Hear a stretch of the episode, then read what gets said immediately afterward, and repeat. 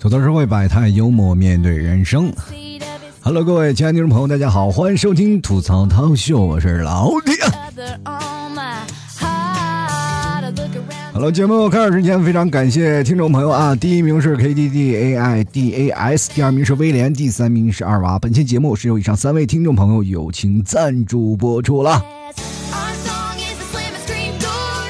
同样的节目也非常感谢每位支持老 T 的听众朋友啊！今天的节目的方式不太一样，我的节目呢会以直播的方式跟很多的朋友在互动。当然了，很多的朋友会认为啊，老 T 你在直播啊边录播，你的节目会不会忙不过来？我跟大家说绰绰有余，因为现场只有六位听众。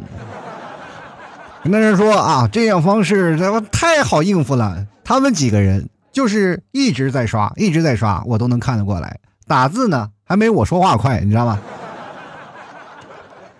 所以说呢，今天就有一种全新的方式啊，就是实时的互动啊。就好多的人一说老 T，你那念留言，我找不着地方。那好了，以后就看我直播就好了，是吧？一边直播呢，我呢一边在聊。具体的直播的方式呢，请私聊我，我这里不方便透露啊。好了，今天我们还是来聊点有的没的啊。今天其实啊，有件很开心的事儿啊，有一件特别重要的事儿，就是武汉终于解封了。好多的朋友呢，终于从武汉出来，开始透透气了。在这里，我们觉得啊，真的有一场胜利战斗，真的是开始让我们知道战斗接近尾声了。但是呢，这两天还是有一些很不好的消息嘛，就是说，因为有的一些小的城镇，比如说像黑龙江啊，黑龙江有一些。人就发了一个消息说啊，是那边能入关啊，好多人咔就从那边入关，导致了那边输入病例就非常的多，所以说现在也开始好多的地方啊，就是那些小的地方，那叫睢县吧，是吧？还是分县，我也忘了。然后那边就开始开始进行隔壁隔离了。我觉得这些有些时候啊，我就感觉作为一个泱泱大国，这里是一个最安全的地方，我们为之幸灾啊。但是我奋斗两个月的时间，我希望各位朋友也都戴好口罩啊，保护好自己啊。哪怕是很多的人说，哎呀，我要出去玩了，但是不要出国，在国内随便溜达，好吧？但是你会发现一个问题啊，就是现在就是受这个冠状肺炎的影响呢。呃，就是很多的国家啊，现在也开始禁止出口了嘛，啊，就开始禁止出口那些粮食啊，或包括医疗物资，啊，包括现在有很多的国内的一些朋友们也开始有了这些传言啊，说啊，我们国家的粮食不够啊，粮食储备不够啊，疯狂的开始囤大米。这两天的大米开始涨价了，我这样跟大家说啊，就是为什么大米会涨价，就是你抢，他也抢，然后于是乎这个。米呢就要从粮库里去往外搬，这一搬呢就有产生一个真空期，那这真空期大家就米都没有了啊，然后这个时候大家就疯狂的开始在抢，就像那那段时间抢盐一样，你知道吗？抢盐是什么情况呢？就是大家也是疯狂抢盐，然后你你是不知道我们国家的盐的储备量能够大家吃好几年，然后，就好多人一直在抢盐，那那过去我就觉得特别有意思，就是。到前两天，我还有一个消息啊，就是我跟我一个朋友在聊天，然后他说啊，他的奶奶去抢米了，然后他上一次就是因为那个日本的事儿是吧？这个福岛核电站的事儿，然后囤的一些盐到现在还没吃完呢，你知道吗？你就是说这个事后真的很崩溃啊！大家千万不要这个觉得，哎呀，外面没有进口的粮食了。其实各位朋友，我们现在进口别的国家的粮食是为了什么？就是扶贫去了，要不然别的国家，你比如说那粮食卖不出去，那怎么办呢？那我们国家先买回来嘛，那我们自己种的粮食先囤下来。现在我跟各位朋友说，你千万不要担心我们全球什么粮食危机这些事情，在中国不可能出现了，对不对？现在你就说闹饥荒了啊，说中国会不会可能会闹饥荒，没有粮食了？那不行啊，袁隆平那个都不答应啊。杂交水稻人都生产出来了，我们的产量像这个也翻倍，然后数十年啊，就是一直是啊，就大粮食大丰收。你告你看，包括很多的粮仓，那都是满满的。所以说，各位朋友千万不要担心。但是有一点啊，就是这两天呢，各位朋友吃粮食的时候要注意啊，就是粒粒皆辛苦啊，千万不要浪费粮食。或者是呢，你也可以为国家省一份口粮出来，因为毕竟这个时候我们还不知道国外是什么情况呢，是吧？囤粮其实还是有好处的，是吧？别人粮是吧？粮草先行嘛，是吧？你要是要打仗的话，粮草先行。这个时候你只要你就凸显出来粮草的作用了，这吧？因为最近很乱嘛，你也不知道什么时候才能开始再去再次购买啊，或者是对这疫情的影响到底有多严重？其实我们也内心也很挣扎，也就没有办法去预测未来是什么样。所以说，各位朋友一定要干什么呢？呃，要节约粮食，是吧？谁知盘中餐，粒粒皆辛苦。你看，像我晚上我都连饭我都不吃了，我开始吃牛肉干了。这种感觉你知道是什么感觉吗？你就像过去啊，在呃很多的地方闹灾荒，你知道吧？像我们那段时间，像我爷爷那边，他们闹灾荒，没办法，干什么？要走西口吧，是吧？跟着我爷爷，他跟着他的爷爷，然后去走西口，然后跑内蒙。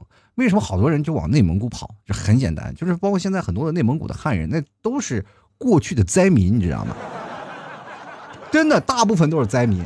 你可以看，现在全国各地跑了好多的人啊，那都是一般的。你就是在想啊，这个地方又是河南人，那边安徽人，然后那边湖北人，那边是山东人啊，是吧？山东那阵往东北跑是吧？河北那阵往内蒙古跑啊，然后湖南的那边呢是往南方跑啊，就是全国各地都跑。然后山西也是往那个内蒙古跑啊，走西口嘛，走到虎口，然后这就形成了很多啊，就是。包括现在内蒙很多的口音都很像山西的口音啊，尤其是包头像呼和浩特那边的口音都很像山西的口音。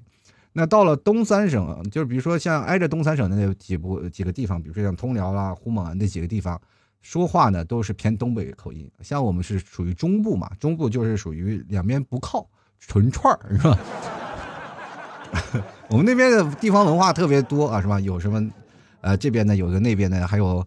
啊，什么河北的、山西的，然后还有啊一大片什么东北的都有，反正各个地方都是集中在中间那个地方。那中间地方人口也不多，然后谁也也是影响不了谁的文化。于是乎呢，就所以很多人就是生下来就开始讲普通话，就像我这种。其实我特别羡慕有一些方言的人，因为他们至少有两种语言，而对于我们来说匮乏的只有一种。你说东北话也不像东北话，是吧？有很多人说了，老提你说话很像东北人。但是我有很多的东北朋友，见面我他就说你能不能不要说东北话，不要在那丢我们东北人的脸。那我说我也没有办法呀，对吧？所以说这个没办法。还有很多的人为什么要去内蒙古？这很简单，跟大家讲，就是为了去吃口肉，是吧？那没有粮食呀，对吧？但内蒙有羊啊，有牛，牛羊肉那么多。吃都吃不完，于是乎呢，很多的汉人啊，就是包括现在内蒙古很多汉人都保持啊很蒙古族的习俗。比如说现在很多的蒙古族，他们都开始吃什么豆浆油条了。汉族每天喝奶茶，然后吃手把肉，是吧？就我们不能忘本呀，我们为了生存啊。所以说各位啊，呃，很多的人如果要是想要觉得啊不要浪费粮食呢，不妨买斤牛肉干回去吃吃吧，还能减肥。其实说到减肥这件事情，我就觉得啊，很多的人，呃，就会有一个误区啊，就是说减肥这件事情是为了谁好看。有的人呢，可能会为了这个东西，他减肥都要有个理由。比如说，我有喜欢的人啊，我不，我希望为了我喜欢的人减肥，然后让自己瘦一点。有的人说，哎呀，我到了这个年纪，我应该去谈恋爱了，我去这样的。有的人为了减肥，就是单纯的想把吃的这张嘴给戒掉，是吧？对不对？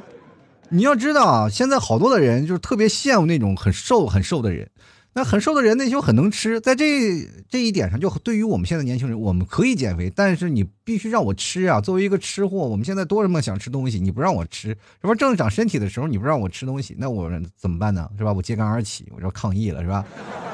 这个社会就是这样。我跟大家讲，绝大部分的瘦子不是因为有良好的饮食习惯他们瘦的，知道吧？他们瘦是因为是吃不胖。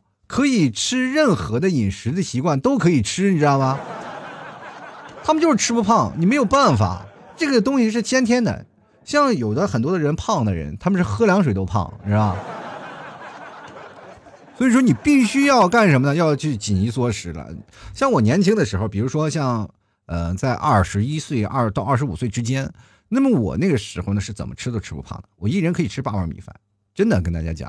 那个时候瘦骨瘦如柴啊，别人一看以为你咋了一样，说哎呀你是去那儿打苦工去了是吧？就就很惨啊。就比如说我，因为我很早出出外地的嘛，然后再回来的时候身上都是很健壮，因为每天要跑，那时候运动员又要跑又要练，所以说啊你会消耗很多的人体的那个热量是吧所？当你把热量消耗掉了，你再补充大量的吃的，然后再补充身体的，其实那时候怎么吃都吃不胖。那个时候我特别想，哎呀什么时候才能胖啊？如果要是胖点就好了。哎，说这个这个没办法，到了现在你看，啪啪打脸。这就是说嘴打嘴嘛。你如果各位朋友你在想，总有一个时间段你会胖起来的啊。所以说，在该干你的年龄啊，你在做该干的事儿，这才是最重要的。你看现在很多的人都是，有的人就是想减肥，他很胖，但是又没有办法控制食欲。就包括坐火车吧，你就听到那个说，哎，啊，各位乘客，请拿好你的身份证啊，自动通过闸机。这个时候，他想的第一件事情不是说我要赶紧去赶火车，而是想今天晚上咱们能不能吃顿炸鸡啊？对不对？这个时候就会发现，哎，食物会给我们很多的创造力啊。然后那个时候呢，减肥一个人又没有定力，你知道，减肥太费太是费劲了。比如说我要减肥，我也怎么办呢？我控制不了我自己呀，我自己控制不了我自己，那怎么办呢？那我就去找一个人帮着我一起去减肥吧。于是乎呢，就把人找个人帮着减肥嘛，你知道吧？这个社会当中，你找个人互相监督，这就是纯属扯淡的事儿。这种鬼话千万不能信！我跟大家讲，这个哎，比如说有一方说：“哎呀，我有点饿了。”啊，那对方肯定会应付：“哎呀，我也是。”然后两人说：“比如说呢，就是那不管不管是减肥的，就打打游戏吧，或者说两个人说咱们俩。”互相的监督，不要玩游戏了啊！比如说两人正匹配呢，哎呀，这把又输了，挺惨的。那咱们出去吃饭吧，哎，再玩半个小时吧。好，这个你看，两人又开始玩起来了。各位朋友啊，你不信你去想一想啊，现在反正是约着一起减肥的，最后是不是两个都吃胖了？反正是约着去，哎，学习的，最后两个人都出去玩了。过去呢，都喜欢去找一个同学，哎，咱俩监督互相去学习嘛。你监督我学习，然后我找你补补习。两个人去，思想都不单纯。我跟你讲，所以说，我也希望现在有一些呃，比如说有孩子的听众啊，你们的孩子可能还在上小学呀，或者上初中啊，这个时候要看看你们的孩子，如果说呃有一个两个人相帮啊，这个男生比较喜欢去女生那边去写作业呀，你们要注意了啊。就很容易出现一些问题。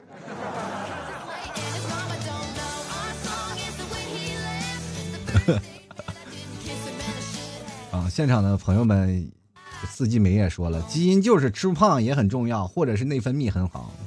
现在大部分人都是内分泌失调，你不信的话，你看他满脸的痘痘。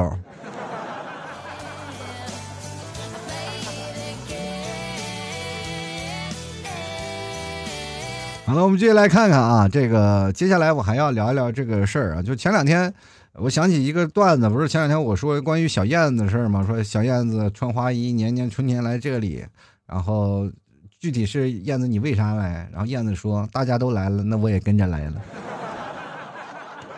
但是我最近我又琢磨我这个段子，我就觉得这个是不是有问题呀？各位朋友，你们想一想，这个燕子年年春天来这里，他每去一个地方。他都说来这里，他经常每年都会换地方，他都会对本地人说这里的春天最美丽。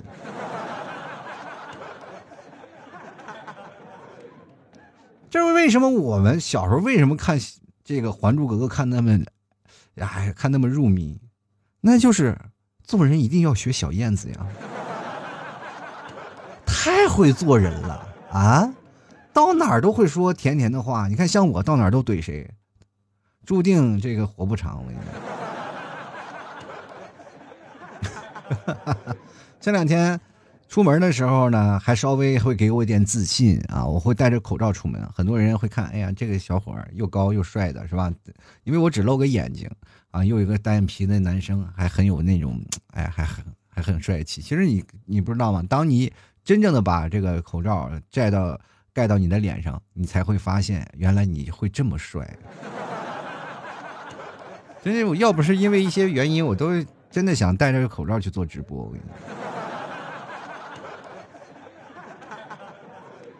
这社会当中就是很难啊！还有很多的人啊，这两天就会发现一件事儿啊，然后好多人就发工资了，但是你们有没有感觉到，工资没有发几天就没有钱了？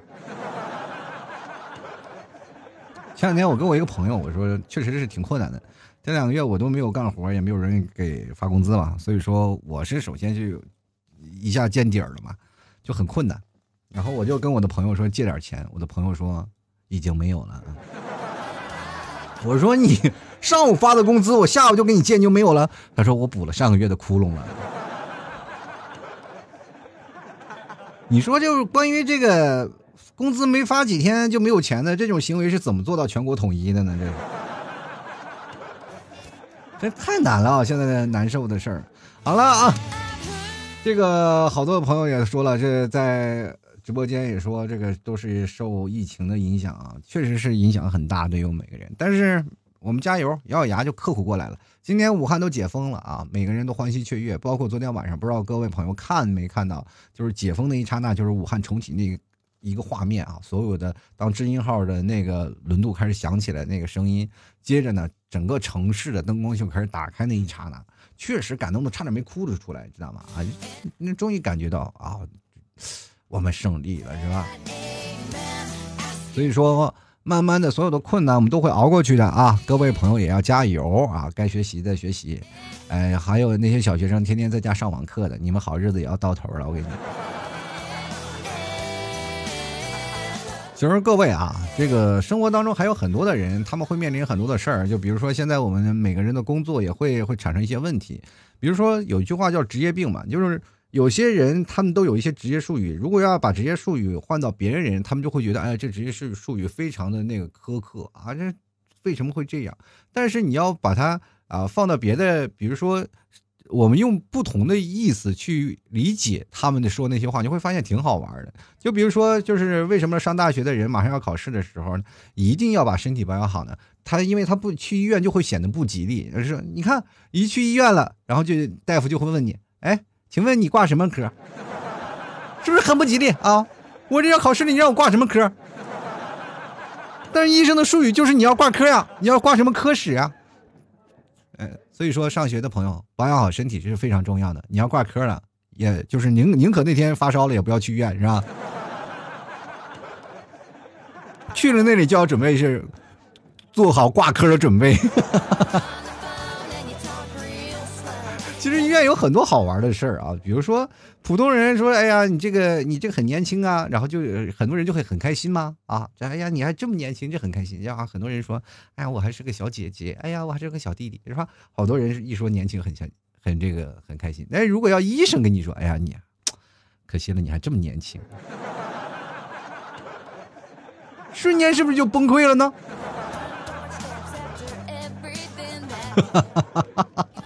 其实，在医院有好多的事儿啊！就这两天，我们其实可以致敬医护工作者。然后我们可以看到很多的新闻，就发现很多的医护关系、医患关系特别和蔼，呃，然后特别那种亲切。然后我们经常会看到，在昨天我还看了一个金银潭的那个医院的纪录片，啊，护士长还给那个患者然后剃头发，然后特别有意思。然后包括他们在问患者的一些问题，啊，都特别富有很多的亲切感。但是你说放到我们平常生活当中也很好玩，是吗？比如说，有些时候呢，你去医院呢，你就感觉自己特别这个感觉上就这个尊严什么都没有了，是吧？就什么尊严没有了？就比如说一去了，上床把衣服脱了，你敢不脱吗？真的从来就没有感觉到，哎呀，上床脱衣服了，你比如说有人让你说上床把衣服脱了，你还扭捏一下啊，不要这样，你 这回哦，好的，主动的就会把衣服脱掉啊。这个事情挺挺有意思的，关键有些时候呢，这个他们比如说抢救呢，你正在抢救一个人呢啊，这压麦袋啊，这个 哦，是不是也会感觉到，哎呦，这怎么还来个日本人啊？其实我们小的时候也是经常会碰见那些这个门诊的大夫，就会说，哎，来起来，把屁股撅起来啊，把屁股撅起来，把裤子脱下来啊。小的时候，其实有那些叔叔啊，那些这个医生啊，那些男的医生给打针，其实我们还觉得没那么尴尬。但是最可怕的就是那些女的护士给你打针，啊，可能对于我来说身体还是比较健康，我没有住过医院啊，没有住医院的时候做过什么大手术，然后不能下床那种。如果真的不能下床了，你会贼尴尬的啊！那个小护士天天在你身上揉来揉去，是吧？我觉得医生才是这个世界上。啊，包括医护官、医护人员，就是护士也是最伟大的人。你因为想想，你看平时自己家里人都不愿意照顾的护士，都要冲到前面，对吧？挺难的，真的挺难的。然后小的时候还特别害怕，我记得有一次就是输液嘛，输液嘛，那个有个小护士，一个实习的护士，那个时候我还小，那护士姐姐很大，然后在那里她扎不准啊，她扎不准，一扎就是没扎到血管里，然后就是手开始肿了，然后一一扎又肿了，然后我就跟她说，呃，这个姐姐呀，你别别着急啊，慢慢扎，没事儿，这个手扎完，咱还有这个手，是吧？后来那护士小姐姐的手都抖啊，再一针。一手一抖啊，她可能有我也不知道是感动的还是激动还是害怕的，然后她一针扎下去又歪了啊。后来怎么办呢？这没办法呀，找护士长吗。护士长回来了，然后给我扎了针，然后还哭了啊。那个小护士还哭的这个梨花带雨的都不行了。那护士长瞪我，因为我跟护士长关系挺好的。护士长护士长是三十来岁啊，他们家孩子跟我孩子差不多啊，跟我 孩子跟我差不多跟。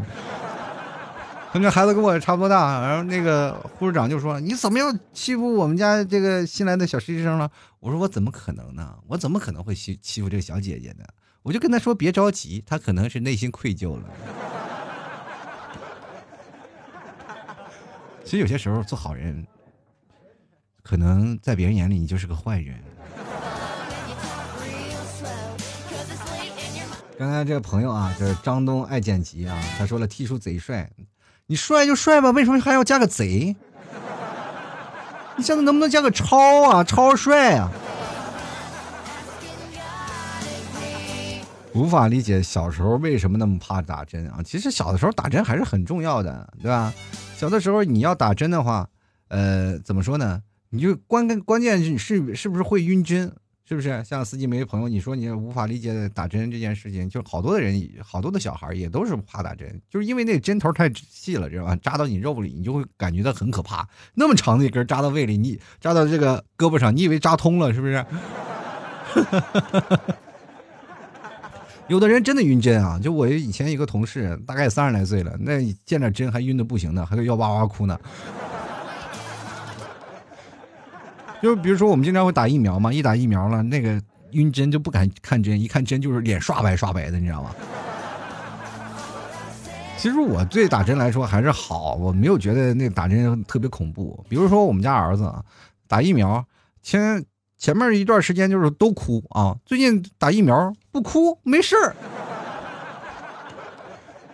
就上一次，这比如说这段疫情时间刚过嘛，这不我家孩子该打疫苗了，然后就领去打那个什么流脑疫苗，啊，打疫苗了，然后那个打疫苗那个小护士啊，还说，哎，也就是跟跟你们替嫂说，你去把着他头，然后让我去把着他胳膊，把着他腿，然后他就开始打，一打完，我家儿子连吭都不吭声，那护士都惊讶了，惊为天人，然后就跟我说。你家孩子不是傻子吧？我说我们家孩子反射弧可能稍微有点长一点啊。其实这个事情就跟我们呃经常做的习惯动作啊会有很大的影响。比如说我经常会拿针默默的扎他呀，逗他玩的时候就是经常会扎他呀，他就会觉得哎哎没事儿啊，就拿牙签扎扎他啊，这不是虐待啊。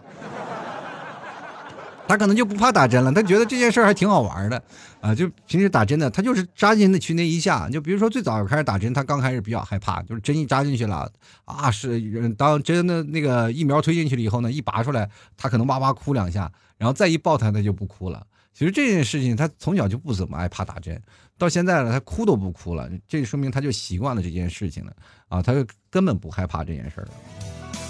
因为小孩子嘛，他总有什么摔摔着的疼了呀，或者是从床上爬下来掉地上了，可能是自己站起来啪跌倒了，然后撞脑袋了，这些都很疼吧？啊，这一一看跟打针打针比起来，这个算个屁呀，这是，对吧？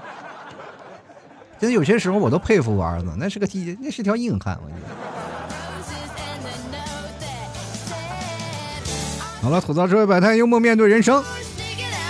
这个今天我要跟各位朋友刚才聊的是医生啊，其实我们到了大学食堂也会发现有很多那个有意思的事儿，就比如说打饭那个阿姨也会说，哎呀，就经常会说，哎，吃什么同学啊？吃什么同学？你各位朋友，你是不是听着一开始也没有感觉这个有些突兀，对吧？但是你要是说，如果把食堂阿姨的角色换成你身边的朋友，说吃什么啊？你是吃谁啊？你这个时候就会想，哎呀，吃哪个同学呢？是是红烧还是清蒸啊？有些时候你在那徘徊的时候，那个食堂阿姨还问你：“同学要饭吗？要饭吗？” 哎呀，就会很崩溃啊！这要饭是一个非常合理的事儿，但是你能不能不收我的钱？最有意思就是什么呢？就是滴滴司机啊，滴滴司机你会发现，就经常会打电话，很崩溃啊！哎，你有没有搞清楚你自己的定位啊？好多人就很尴尬，就找连自己的定位都找不到，那个司机来回绕，费了好多的油钱。最讨厌的就是说配钥配钥匙的师傅问你：“哎，你配吗？”不好意思，师傅，我不配，我买一把。就是让我想到了小的时候啊，这个真的有一次，我们去。呃，因为那时候很穷嘛，跟各位朋友讲，就是说，如果你要上大学，一定要选择一份自己啊想要的去这个干的工作。这个工作可能会很累啊，就是哪怕你要兼职，你去做服务员，你也一定要去做，因为只有你刚开始在上学的时候去做了服务员，你才明白那个时候赚钱是多么的心酸，不会让你在大学就会过得那么安逸。所以说，一定要上大学的时候，第一要找一份。比较苦的兼职，让你知道赚钱来之不易。第二呢，也要是去感受一下，比方呃，在底层生活啊，在底层呃这个工作的那种经历。那在未来呢，比如说当你到大学毕业了，继承家产的时候，也有也会很光荣，是吧？去想想，当然你继承了你爸爸的那个百亿财产，你怎么可能再去做服务员嘛，对吧？当然，有的人可能大学毕业了也找不到像服务员这么好的工作了。哈哈哈我记得我那时候，呃，也去应聘一家服务员啊，就当一服务员。第一呢，确实在大学里比较穷，家里那点生活费也是捉襟见肘啊，给的也不多，所以说你就只能找一个餐馆去打工。那时候餐馆呢，呃，有几个选择，要不然去肯德基，要麦当劳，然后那个地方有小时啊，按小时计算。但是你去了那里也很难啊，很难进。那时候真的很难进，身边的那些同学都好多都进去了，但是你也很难进啊。像我们这种的没办法，就选择找一个服务员去做，因为大家都在那个时间都在找工作，太难找了。于是乎我找了一个很远的地方餐馆去打算做服务员，实在不行啊，这个那个地方太远了，每天要走很远，所以说我就觉得不划算，还是在那个。嗯，那个学校附近找一家，就找了一家那个服务员呢。那个老板一说：“哎呀，我不要你了，这不行，我这人太多了，我不能要这么多学生，是吧？你差不多行了，你这三天两头来这么多人，我哪养得起啊？啊？我们就觉得那没办法了，是吧？我和我同学两个人去了，都是不行。然后他拒绝我的理由很简单，就是因为你个儿太高了，是吧？个高了不能做服务员了，是吗？”人说了，这个点菜的人本来坐的就低，是吧？再抬头看你，我怕他们颈椎不好，啊。有些时候可能还投诉来个差评啥的，我就觉得哦，我说我可以站在门口。他说我这个饭店就一个厨子，你站门口干什么呀？挡人不让别人进来呀？那我说既然找不上工作吧，就吃点吧。我和我同学，我俩就坐那个饭店。那我点菜总行吧？那经理说：“那你们随便吧。”啊，那他就他就走了。我们跟这个服务员点了几个菜，啊，点了几个菜呢。以后吃完了以后呢，就，啊，把那个菜吃完了啊，差吃差不多了。然后准备结账的时候，我们就准备跑，然后让服务员把他把我们俩给抓回来了。然后经理就问：“为什么不付账要要跑呀？我要报警了。”他说：“我我说我们实在是身里没有钱，我身上没有钱，那怎么办呢？”啊，我没有钱，那我们也饭也吃了，你说怎么办吧？那这个经理就说：“那你们留这儿干吧。”你找工作要有套路，你知道吗？说上午的时候还说不要我们，那下午的时候求着我们干，是吧？真是，你要不让我们干，你要真的要想不应聘我们，对不对？你就要付出点代价，你又心疼不了那个钱，哎，没办法，那我还是来上班了。当然啊，这只是适合年轻的时候。你说老了的话，比如说像你二二快到这个二十五六了，三十来岁了，那没脸没皮这件事咱不能做啊。其实这件事儿，我今天呃在视频直播的这个时候呢，我自己内心也是有点那个怎么说呢，就稍微有点不太自信啊，因为你知道。呃，有些人呢，就是总是认为自己长得丑，就比如说像我这个，就是总是认为自己长得丑，因为我每次我看我的那个身份证照片的时候，我都不忍直视，所以说我一直不敢开视频，知道吧？啊，今天开了视频呢，也算是给各位朋友呢，就虽然说呃大家也是给点面子，说我贼帅呀或者好看呀，但是我也知道这百分之八十都是因为美颜的功劳。嗯，但是没有办法啊，还是希望各位朋友还能看一看，因为这段时间确实是因为从小到大被那个身份证的丑照然后所惊到了。但是唯一一点呢，你去想，我们哎哎，这身份证照丑，就最多我们不拿给别人看。但是你们有没有仔细想过，你的身份证照确实像你自己吗？有些时候你看着自己身份证照那么丑，你是不是觉得哎，这不是我呀，这根本不像我？但是每次你拿它过安检的时候。然后他们看了你的照片啊，再看看你，觉得那就是你，是不是？你就觉得哎呀，为什么从来没有人提出过质疑，对吧？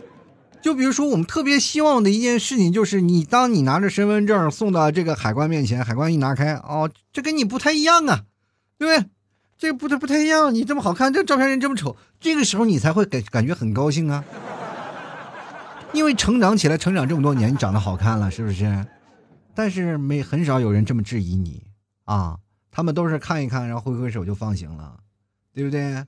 然后你看看，经常他们会说，哎，这个人跟身份证照的照片一模一样啊，这个事实我真的很难以接受啊。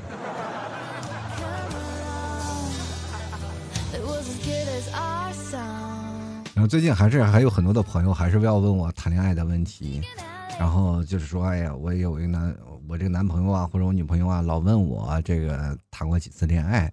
我跟大家讲，这是有标准答案的。你要想做一个非常负责任的人啊，或者不想让你的身边另一半的生气，那答案就只有一个啊，那就只有一个，你就跟他说，我只有一次和你在一起之后，我才知道什么是真正的恋爱，从来就没有送命题啊。这个事情是非常好办的。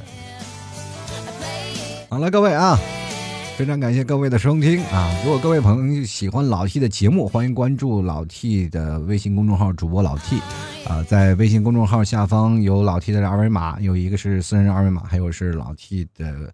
呃，打赏二维码，如果各位朋友喜欢的话，欢迎在里面进行打赏啊，赞助啊，打赏前三名的将会获得本期节目的赞助权。同样，各位朋友也可以加老 T 私人微信，每一次老 T 在直播的时候，都会在私人微信去发一下，希望各位朋友多多支持了。同样，各位朋友啊，想买牛肉干的也不要错过了啊，老 T 家的特产牛肉干，好吃不忽悠，纯牛肉。现在的很多的猪肉都涨价了啊，这个老 T 家的牛肉一点都没涨，希望各位朋友多多支持一下啊！包括现在买牛肉干还会送一些小吃啊、小奶食啊这些东西啊，也会让你感觉到会有满满的奶味儿呢啊！很多浓情，大家想买的话非常简单，直接登录到淘宝搜索“老 T 家特产牛肉干”，或者直接搜索老 T 的店铺啊，就是吐槽脱口秀啊，吐槽脱口秀，你可以看到中文的这名字啊，吐槽脱口秀就可以了。呃，各位朋友如果要不太确定的话，也可以直接跟老 T 来。回答啊，对暗号吐槽社会百态，我会回复幽默面对人生。同样，各位朋友可以看看我的直播啊，在直播带个货啥的。最近也是在努力的，每天通过这样的方式跟各位朋友来聊一聊，也通过这样的方式来更新一下节目的那种模式。哎，希望大家以后呢有更多呃时间呢，也一起来直播，或者是来看看老 T 的节目啊。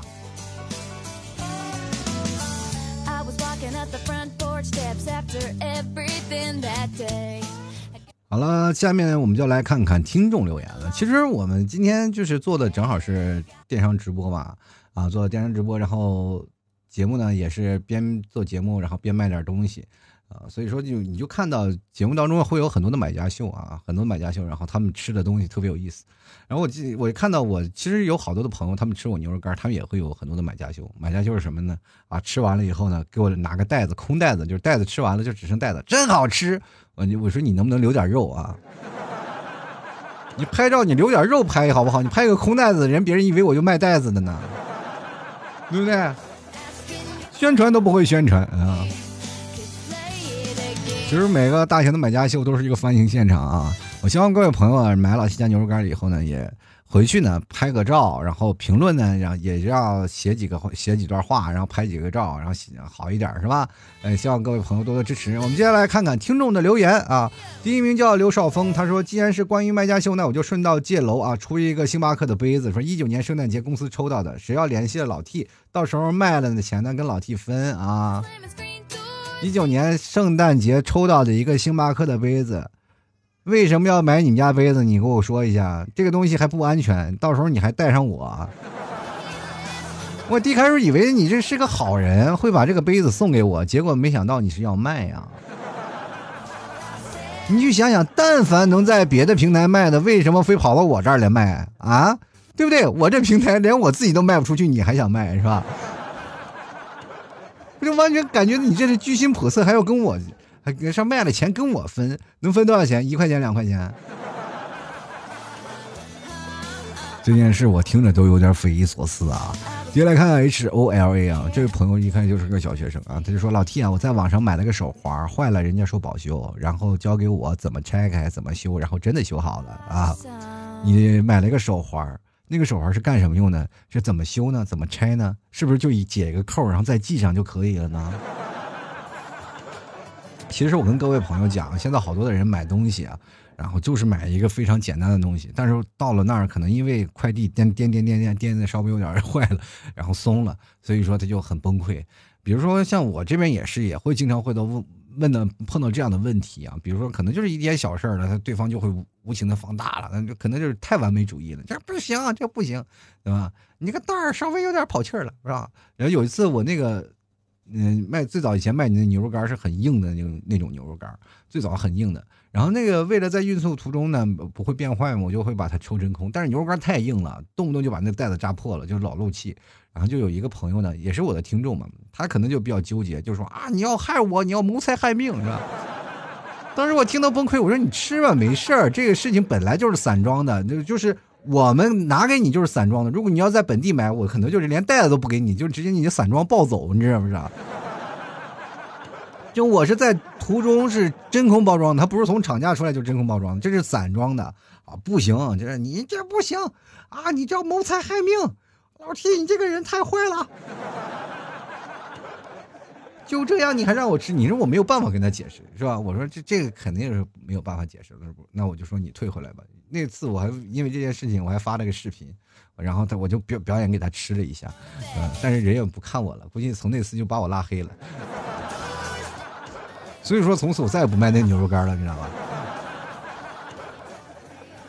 就我再卖下去，我就成人妈谋财害命了，我就。就来看看啊，这位啊，这个韩国名字，他说终于不用再去纠结了啊，我被分手了。值得庆幸的是呢，我还有 T 哥的陪伴与鼓舞，感谢 T 哥。你这话说的就别，就感觉好像你分手跟好像跟我有关系似的。你们 T 嫂有时候也会查岗，你知不知道？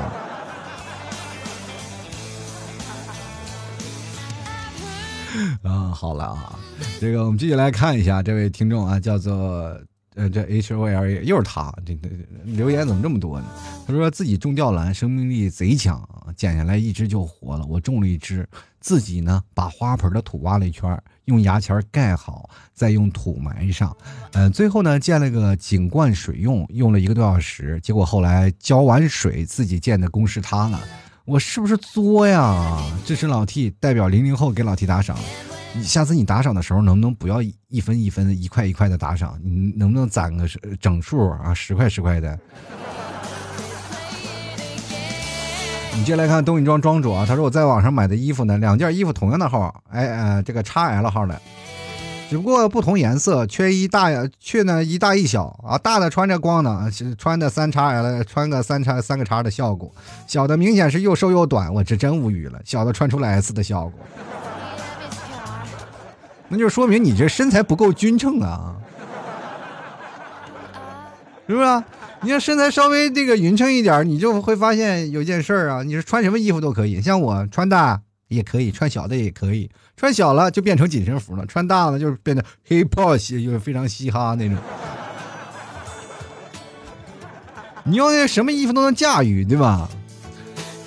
就来看看白肥肥啊，他说了，我在某这某二手平台买了一个男朋友啊，结果呢，我把钱给聊死了，我不配拥有爱情。最后卖家要求我去评论。然后我就发了个对不起那个小哥哥的话，然后然后给拉黑了，我就哭了。你在二手平台买一个男朋友，这啥玩意儿？人口买卖是犯法的。那我就问问有女朋友没？你跟我说说，我让我我看看，我低价买完了，我我挂网上卖一卖。如果现在我听众朋友单身缺口那么大，肯定好卖，对吧？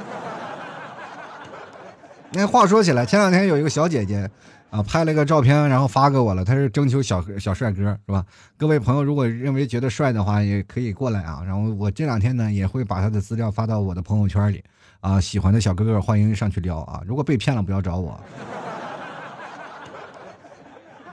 啊，月的幺幺，这是虚拟男友，还有虚拟爸爸，啊，还有什么呢？还有虚拟妈妈。哟，你们这是？我就感觉跟你们在一起聊天，我就是原始。你们都是零零后啊，你们的生活简直是太多姿多彩了。你下次不要到网上买了，你直接买我可以吗？就是我是有灵魂的，对不对？你可以不用叫我爸爸，不用叫我什么什么，叫我叔叔就行。你看，我又有你爸爸的年纪，又有你爸爸的关怀，还有你叔叔的温暖，是吧？还有很强烈的、很强大的男友力，是不是？下次各位啊，就是零零后的朋友们，你要是在网上买那些虚拟的，各位朋友不如买个真实的。老 T 在这里可以啊，帮帮你们啊。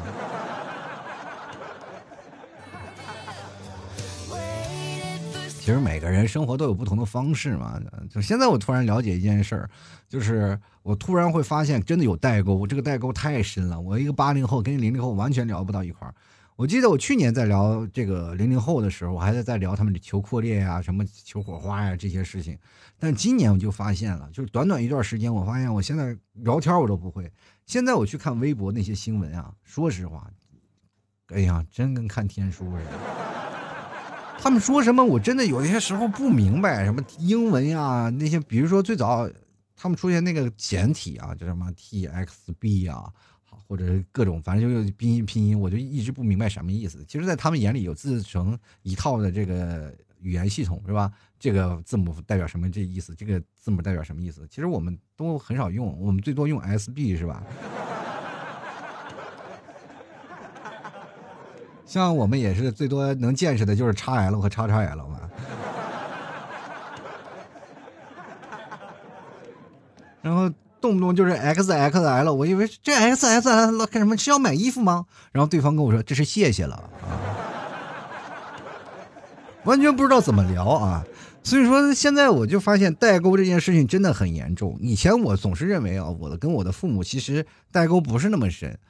但是后来通过有什么智能手机了以后呢，他们就开始学不会了。我就开始教他，我说这智能手机有什么难的？就是这么学，这买这个东西干这些东西，你要教他，手把手的教他，是吧？你有些时候你要聊天的一些语句啊，或者有些语境，他们都无法理解，啊，都觉得你们年轻人说话怎么是这样？但是现在我，真为作为一个过来人，我开始看零零后啊，看那些，其实九零后还好，我们都是同辈的，哪怕是你是九八年、九九年的，但是到零零后了，完全都感觉是断了一个时代哦。哎呀，那那就感觉那是那个沟啊，深的就是深不可测，而且每次在沟就最可气的就是你每次你会发现，越跟他们聊，你就会给你的沟上又挖一锹土，你知道吧？每次你就越挖越深，越挖越深，了解的越深，你就会发现沟会越深。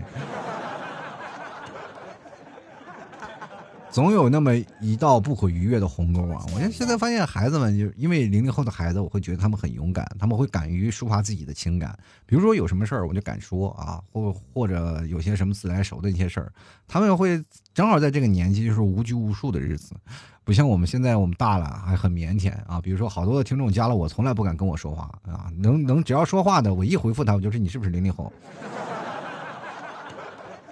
但凡有点年纪的啊，上点年纪，他们不愿意主动理我的。比如说说，哎，你是老 T 吗？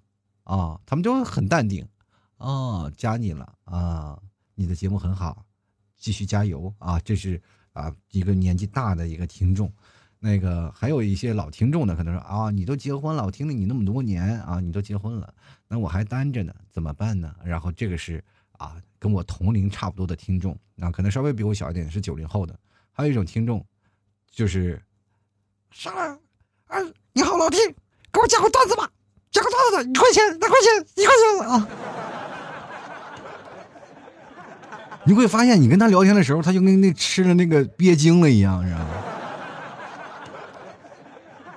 真的，那有些时候我看到这个手机，我那手机上出现这一排字，我这手机都发抖，我这必须把必须把手机摁着，生怕那几个字蹦出来。从手机你就能看到他们聊天的欢呼雀跃，你知道吗？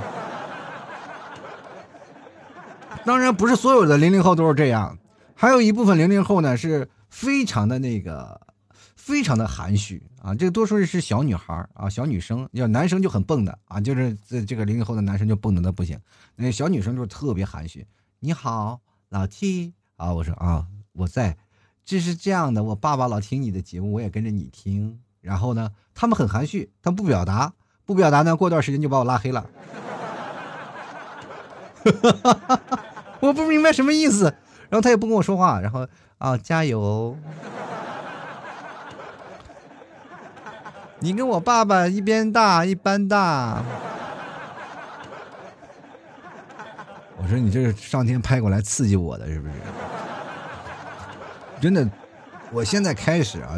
啊，开始好多的朋友跟我聊微信，我才开始很崩溃啊，很崩溃，真的跟他们聊不到一块儿，我就特别想融入他们的生活，但是说实话，我真是有点崩溃了。呃，有些时候呢，我也是在想，他们这是说这话呢，就是我真的在说的话很气人，你知道吗？就是他们。就不拿你当外人，因为我就想你，我年纪这么大，你应该尊重一下我吧。但是他不会，他会拿你当一个同龄人的朋友。我觉得这也挺好。所以说，在这一点，我突然感觉到，其实现在老师真的挺不容易的。尤其是我现在做听做我的节目，呃，做节目啊，做这么长时间，有好多做老师的那些听众，啊，有做音乐老师的，还有做什么数学老师、英语老师的，各个地方啊，各种老师都有啊，还有一些高校老师啊，大学老师也有，然后他们也听我的节目。在这里，我跟你们说一声，你们真的不容易啊！这个确实对于现在的孩子来说，真的挺难揍的，很难相处啊。但是我觉得这些老师是最不容易的，你加油啊！好了，吐槽社会百态，幽默面对人生啊！各位朋友，如果喜欢老 T 节目，欢迎关注老 T 的微信公众号，主播老 T。朋友呢，也可以加老 T 的私人微信，因为在公众号的文章最下方有两一个二维码，一个是老 T 的大肠二维码，一个是老 T 的私人二维码。如果各位朋友喜欢，欢迎添加一下。同样，各位朋友可以直接参与到我们的节目直播了当中啊，直播会可以看到老 T。卖的东西也同样也可以直接跟老 T 视频互动啊，现场留言，这是一种全新的方式，也希望各位朋友多多支持。呃，如果各位朋友想要加入到我们活动当中，可以加老 T 的私人微信啊，老 T 二零一二。同样，各位朋友想买牛肉干的，也可以直接在直播当中直接去买啊，嗯，牛肉干，老 T 家特产牛肉干啊，好吃不忽悠啊。可以直接登录到淘宝搜索“老 T 家特产牛肉干”，或者是搜索“老 T 店铺吐槽脱口秀”。嗯，还有啊，朋友们如果喜欢的话，有很多的衣服也非常很好看。比如说我像我身上穿的这件小雏菊就非常好看。各位朋友喜欢的话，也可以去购买哦。好了，本期节目就要到此结束了，也非常感谢各位朋友的收听，我们下期节目再见啦。但是以未来的那种直播的模式呢，今天是第一期嘛，我希望以后还有很多好玩的互动啊。确实现在人太少，玩不起来。那如果要是人多了呢，会有很多好玩的互动。我也希望能够活到那个以前，因为最最早以前一三年，好多听众朋友说，哎呀，老提一三年的节目挺疯的啊，然后一四年也挺好玩但是为什么后来就闷了？确实是因为一个人的那个想法，确实跟现场的很多的啊搞笑的事情，你没有办法去融入进来。因为现场有很多好玩的事儿，你可以直接把他们融入融入到你的节目里，很有意思啊！希望各位朋友多多支持，我们下期节目再见了，拜拜喽。老 T 的节目现在结束，请大家鼓掌。好，好，老 T 好，好，好，